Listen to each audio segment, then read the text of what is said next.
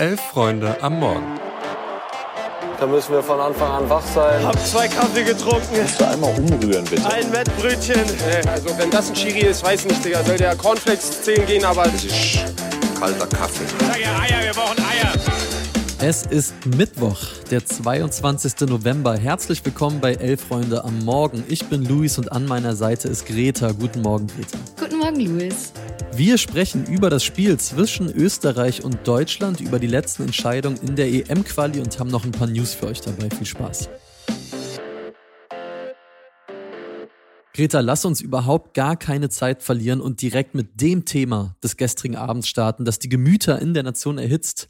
Max Kruses WhatsApp-Nachricht an seine mittlerweile ehemaligen Mitspieler vom SC Paderborn, weil bei dem wird Kruse laut Reviersport jetzt den Vertrag auflösen und ich, äh, ich zitiere einfach mal einen Teil.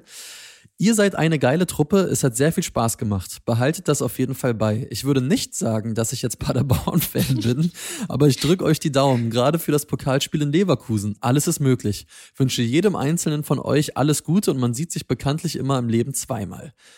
Äh, Greta, ich muss von dir jetzt eine Sache unbedingt wissen. Wenn du tippen würdest, wo die Jungs sich dann zum zweiten Mal im Leben sehen, äh, wo wäre das in deinem Traumdrehbuch? Ganz einfache Antwort, das wäre die Spielhalle Royal in Gütersloh.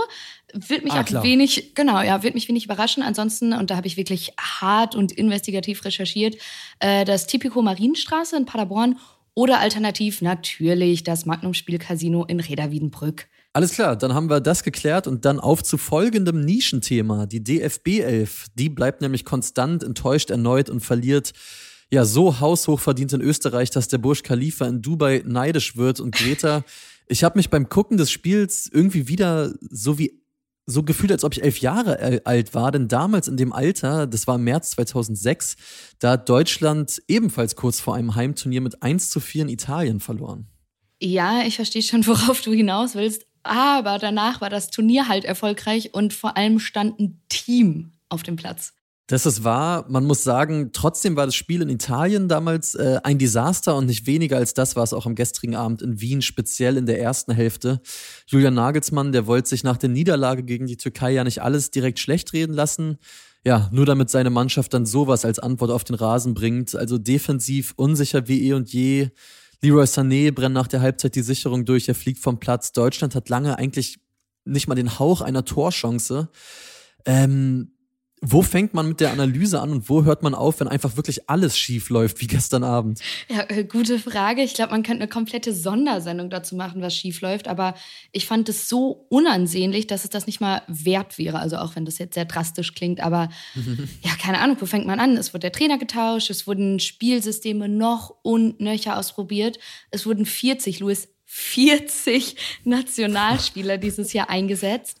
Ähm, keine Ahnung. Und wenn man konkret auf das Spiel eingeht, dann ähm, finde ich, steht das oder stand es ja auch sehr sinnbildlich für dieses DFB-Jahr. Also Fehler im Aufbauspiel, Defensive total schwach, offensiv kommt nichts, letzte Hoffnung Thomas Müller, super viel Frust, auch Sané hast du ja schon gesagt, irgendwie ein gutes Stichwort da. Ähm, ganz einfache Fehler und individuell durchaus starke Spieler, aber halt keine Mannschaft, die für irgendwas steht, also rein sportlich gesehen. Und das hat Nagelsmann ja auch so ein bisschen nach dem Spiel ähm, bei Jochen Breyer per Mertesacker äh, im Interview gesagt und halt auch mehrfach betont, das fand ich schon krass, dass Deutschland keine Defensivmonster in den eigenen Reihen habe. Ja, das, das fand ich auch krass. Also quasi jetzt schon mal für die EM zu sagen, yo, also erwartet da nicht, dass wir auf höchstem Niveau verteidigen, weil das sind wir nicht. Ja, eine gewisse Sprachlosigkeit ist eingetreten. Das sagt nicht ich, das hat Boris Becker gestern Abend während des Spiels getweetet. Und da hört der Spaß auf. Aber jetzt mal im Ernst, es hakt wirklich seit dieser Länderspielpause wieder an jeder einzelnen Schraube in diesem völlig dysfunktionalen System. Und dazu zählen für mich schon auch ein paar taktische Entscheidungen von Nagelsmann. Also Pascal Groß etwa, der war ja in der USA-Länderspielpause noch so der Lichtblick neben Gündogan auf der Doppelsechs und der hat jetzt in den beiden Spielen nicht eine einzige Sekunde gespielt. Ja, voll, stimme ich zu. Jetzt nochmal zu einer anderen Personalie. Louis, du hast dich gestern im Themenfrühstück als Chefpropagandist gegen eine Ausstellung von Josa Kimmich bezeichnet. Äh, Steht es nach wie vor? Hast du dich äh, bestätigt gefühlt? Nee, in dem Spiel habe ich mich nicht bestätigt gesehen, das muss ich ehrlich zugeben, aber das lag vor allen Dingen daran, dass Leon Goretzka seine Chance, ja, sich so als dieser körperlich stärkere Sechser, der in so eine Abräumerrolle rutschen kann, sich in dieser Rolle zu beweisen, die Chance hat er verpasst. Und auch mhm. Ilkay Gündogan, und das gehört ja zur Kimmich-Doppelselbstproblematik seit eh und je dazu, auch er war wieder nicht gut. Er hatte, finde ich, auf dem Platz einfach erneut nicht die Ausstrahlung und Präsenz, äh, die ein Kapitän mitbringen sollte. Aber wir könnten ehrlich gesagt ewig bei einzelnen Spielern weitermachen. Da würden wir noch bis zum nächsten Morgen hier sitzen. Aber eine Sache will ich schon noch ansprechen. Auch Antonio Rüdiger, der läuft seiner Rolle so als vermeintlicher Abwehrchef weiter so dermaßen hinterher. Das ist schon spektakulär mittlerweile. Ja, finde ich krass. Und ich finde, wenn man den äh, im, im DFB-Trikot sieht, merkt man auch nicht, wie gut der eigentlich so im Verein spielt. Ja. Äh, du hast Gündogan gerade schon angesprochen, ähm, fand ich auch mit Groß zusammen viel besser, aber das nur am Rande. Der war auch nach dem Spiel relativ ehrlich so am ZDF-Mikro, also hat von mhm. hausgemachten Problemen gesprochen und wirklich sehr lange geschwiegen, als es dann so hieß, dass niemand an diese deutsche Mannschaft glaube. Fand ich irgendwie schon sympathisch, weil halt ehrlich und äh, er als Kapitän, finde ich, äh, muss sich dann da ja auch hinstellen, aber auch da war so diese komplette Ratlosigkeit, dass er irgendwie gar nicht wusste, woran es liegt oder es nicht sagen wollte. Äh, mhm. Keine Ahnung. Und ich finde, man merkt jetzt auch in diesem Spiel, dass es einfach super einfach ist, gegen Deutschland zu punkten und dass die Gegner halt auch den Respekt verloren haben. Ja, absolut. Also es reichen teilweise wirklich einfach ein paar lange Bälle und hinten brennt es komplett. Ähm, ja. Ist krass. Also das gestern Abend war wirklich krass. Ich fasse noch mal kurz das Jahr zusammen, weil das endet ja mit diesem Spiel in Wien, das Länderspieljahr 2023. Also Deutschland gewinnt in diesem Kalenderjahr drei von elf Spielen, verliert sechs davon und bleibt ein einziges Mal ohne Gegentor und zwar im März gegen Peru und das im allerersten Länderspiel des Jahres. Also das sagt schon eine Menge. Ja, und noch mehr sagen wir dann natürlich wie immer im Themenfrühstück. Da sprechen Mia und Nusi nochmal ganz ausführlich über den DFB. Das gibt's gegen 11.45 Uhr hier im Podcast-Feed.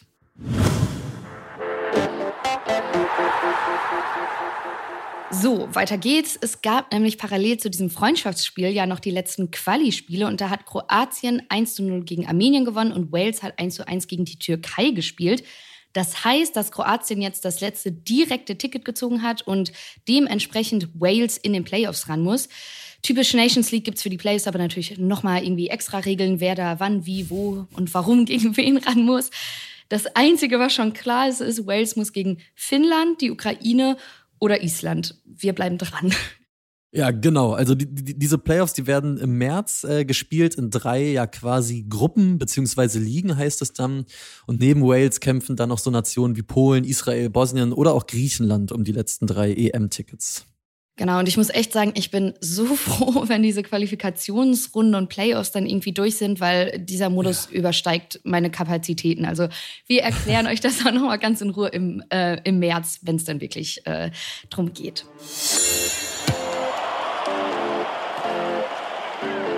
Und wir machen zum Abschluss nochmal weiter, weil wir haben ein paar News und Hinweise und wir starten mit Nationalspieler und Brentford-Profi Kevin Schade. Der hat sich nämlich von seinem Berater Mike Bartel getrennt.